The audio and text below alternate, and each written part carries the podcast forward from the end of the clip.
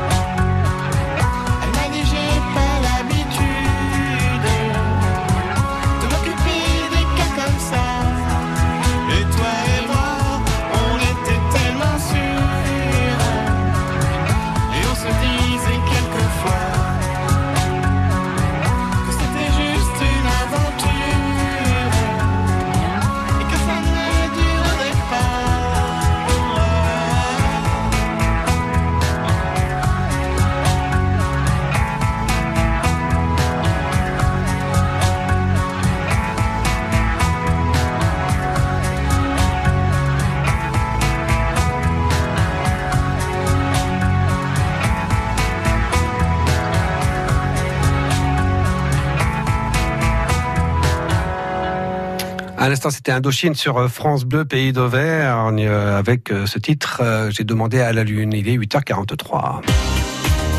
Retrouvez les cordons bleus sur FranceBleu.fr. FranceBleu.fr. Nous sommes en version best-of hein, des Cordons Bleus en ce dimanche matin et vous avez sans doute euh, suivi les aventures du jeune cuisinier Adrien Descoules que vous avez découvert dans l'émission Top Chef de M6 en 2018. Il vient d'ouvrir son propre restaurant qui se nomme Origine, qui est au Broc. Et j'ai demandé à Adrien justement de nous dévoiler les origines de son parcours de cuisinier. Tout simplement, j'étais un gros gourmand.